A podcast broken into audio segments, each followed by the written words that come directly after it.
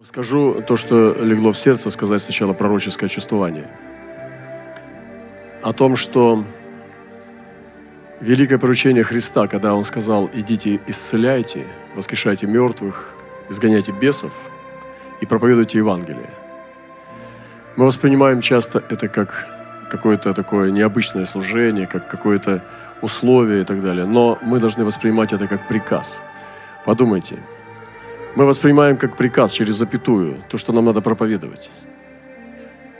Но то, что нам надо исцелять, для нас это не приказ. Для нас это какой-то эксклюзив. Представьте себе, что Иисус приказывает нам исцелять больных. А ведь там же так и написано. Он повеление дал. И мы называем это великое поручение или великое повеление. Идите и исцеляйте. По-моему, над этим подумайте. Вы так не думали раньше. Мы пропускаем это все, да, это важно, но у нас не получается. А в конце мы говорим, да, я буду проповедовать, потому что это приказ. Но мы не принимаем как приказ молиться за больных. Мы просто не принимаем это как приказ. Подумайте над этим, что это приказ. Что Иисус приказывает нам исцелять больных. Вы понимаете? Это совершенно другой подход к больным людям. Ты находишь больного, и, может быть, он не принимает Христа, но тебе повелено исцелить его. Тебе приказано его исцелить. Исцеляй. Подумайте над этим. Я хочу э, удостовериться, что вы взяли это. Докажите мне, что это не так. Докажите мне, что исцелять это не приказ что у вас не получается, но у вас и евангелизировать не получается. У вас не получается, но у вас и свято жить не получается иногда. Много что не получается, но это не отменяет приказ. Изгонять бесов – это приказ. Говорить на языках – это приказ. Исцелять больных – это приказ. И когда мы будем видеть больного, помните об этом, что Господь приказал тебе его исцелить. Меня это потрясло очень сильно. И когда я слушал это слово, что Он повелевает, Он дает им повеление перед тем, как уйти на небеса с горы, с Он дает им повеление. Мы говорим, это святое, великое повеление. Или великое поручение. И мы в конце берем, что идите проповедуйте все народу. Да, Господь, вот мы пошли. Да, но почему ты проходишь мимо больного и его не исцеляешь? И тебе приказано исцелить. И там через запятую все приказы, которые Господь нам сказал с этим вместе, повелением. Поэтому, когда ты видишь любого больного, всякий раз, когда ты будешь его встречать, помни, что Господь приказал тебе его исцелить. Поэтому все мы должны сейчас встать и взять это задание. Что как только ты видишь больного, это уже не твое дело. Ты, а вдруг он не исцелится? Кто тебя спрашивает? Кто тебя спрашивает? Тебе приказано делай. Но то же самое, что тебе надо убить врага, ты стреляешь, а вдруг он не умрет? Приказ стреляй. Это уже не твое дело, умрет, не умрет. Другие высшие силы поработают над этим. Ты молись за больных. Ты исцеляй, тебе приказано исцелять больных. Вот когда мы так подойдем к этому вопросу, прорвется исцеление в Россию. Я хочу спросить вас – какой главный дар, который имел Иисус Христос? И некоторые исцеляющие, они скажут, дар исцеления. У него не было дара исцеления. Иисус исцелял, воскрешал мертвых, но Он также кормил голодных. Что у Него? Был дар кормления голодных? А, дар преломления хлеба, дар умножения рыбы. Все, что надо было проявить божественную славу и силу, Он это делал – но это не было так, что у Иисуса был дар исцеления. Потому что если посчитать 9 даров, то у Иисуса их было миллиарды. У него была вся полнота, всякая необходимость. Проявление Божьей славы была в Иисусе. Он мог делать все, что может делать Бог. Вы понимаете? Поэтому мы не, гоним, мы не должны гнаться за даром. Мы должны обрести Божью способность нести в себе небесного человека. Исцеление, исцеление. Изгнание бесов, изгнание места. Премудрость Божия, премудрость. Стойкость. Вынос держать удар судьбы. Стоим, держим судьбу. Распяться на Голгофе? Да. Радоваться в скорбях? Да. Как ты назовешь этот дар? Радости в скорбях? Как ты назовешь дар? Дар терпения. Да какой дар терпения? Это плод Духа. Плод – результат духовной жизни. Это терпение. Любовь, да потому что ты поработал над любовью. Покажите мне новообращенного христианина и скажите, вот у него есть любовь, я не поверю. У него есть впечатление, и пока у него все хорошо, он всех любит.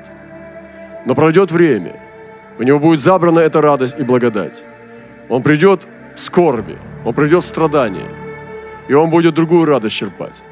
А потом, когда пройдут годы, и он будет сиять в скорбях и в страданиях, тогда я скажу, что у него есть любовь.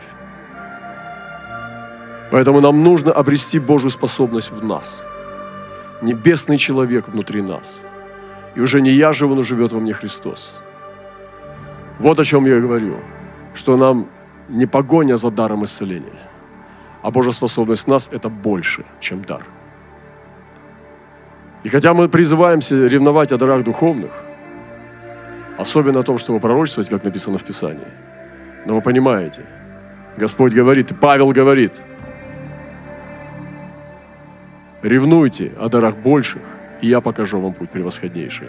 Вот то, что я о чем вам говорю, это превосходнейший дар, чем дары. То есть Павел показывает, что за дарами лежит превосходнейший путь. Что путь даров – это еще не превосходнейший путь. Он открывает в 12 главе 1 Коринфянам, хотя она была без глав, эта книга. Но он открывает в этой теме о дарах Духа Святого, а потом говорит, ревнуйте о дарах больших, и я покажу путь превосходнейший. И это говорит о том, что уже Христос живет в нем, а не он сам. И поэтому он говорит Тимофею, что в этом случае я молился за тебя, может быть, много раз уже, но пей немного вина, потому что часто недуги тебе оставлены. Ты понимаешь? Ради желудка твоего. Как лекарство. Павел был в вузах, Однажды он был избавлен дивным образом в корзине. Господь проводил его через э, злобу постящихся людей, голодающих ради того, чтобы его убить. Сверхъестественным образом. Павел, я думаю, такие чудеса проходил, которые даже не написаны в Библии. Однако в шторме его болтало три дня и три ночи на воде. И он был в глубине морской – и Господь проводил его, вырабатывал в нем что-то. И это удивительно, когда в нас есть Божья способность. А потом Павел попадает в вузы, попадает в тюрьму, и он знает, что он приговорен к обезглавливанию в Римской империи. Но он продолжает сиять. Как Божий человек. Он продолжает держать в себе Божью способность. В нем было исцеление, было, он воскрешал мертвых. Он совершал эти знамения с толпами людей – но не в этом его сила. Он мог и смириться, и уйти в тень, потому что он сохранял Божью способность в нас. Вот это путь превосходный.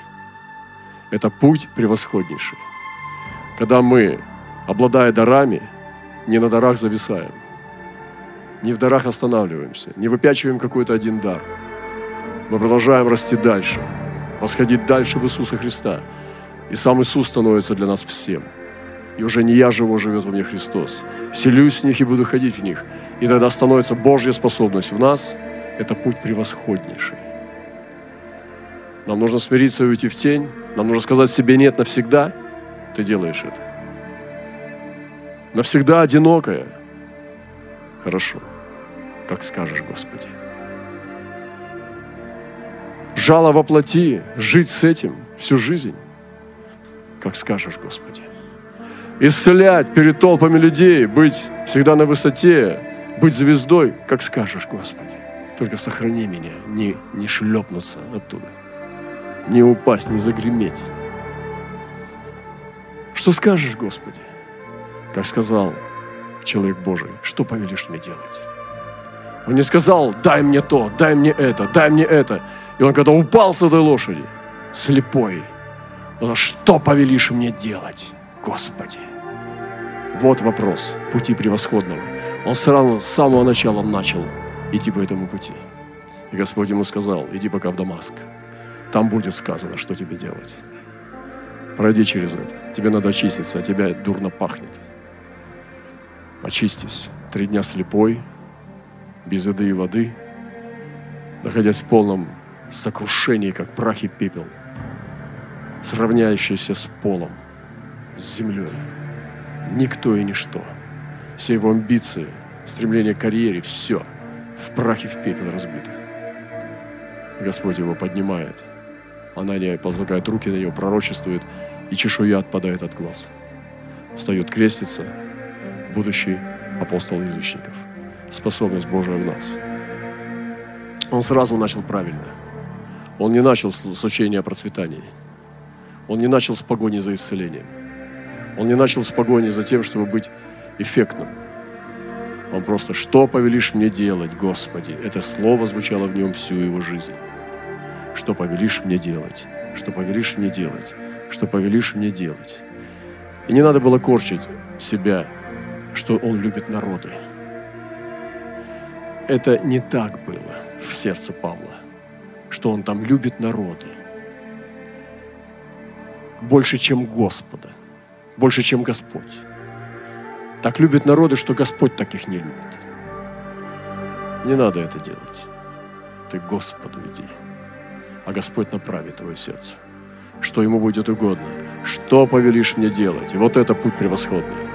Не выдумываешь Ему, Господь, Ты видишь, они погибают. Ага, не вижу. Спасибо, что напомнил. Господи, что повелишь мне делать? Вот это путь превосходный. Господи, вот и там даже, и Северная Корея даже. Слушай, не надо вот, вот это распускать. Я знаю, что в Северной Корее. Но молись по-другому, хорошо? Встань рядом и стой, потому что я встал рядом и стою. Терпим вместе. Я могу в один миг все изменить. Убить вождя, поразить, как Самсон сломал эти два столба, послать силача, который разрушит всю эту систему, и все эти коммунисты упадут там и умрут под крышей. Могу проявить знамение с неба. Могу послать метеорит, и он ударит прямо в главный дом. Я могу, но я стою и терплю. Терпи тоже. И не корчи из себя такого, который больше меня любит Северную Корею. Есть что-то больше, чем просто слюни и сопли. Простите меня. Есть что-то больше. Есть путь превосходный. Простите меня, я говорю очень жестко. Ну а как иначе? Пришла пора так говорить. Пришла пора так говорить. Стой с Господом. Стоять с Богом. Вот что самое главное. Это путь превосходный. Стоять с Богом. Бог стоит, и ты стой. Бог правит, и ты с Ним. Стой с Ним. И Господь направит твое сердце. Потому что очень много душевностей, которые говорят о том, что люди не знают Бога. А Бог хочет показать нам путь совершенный.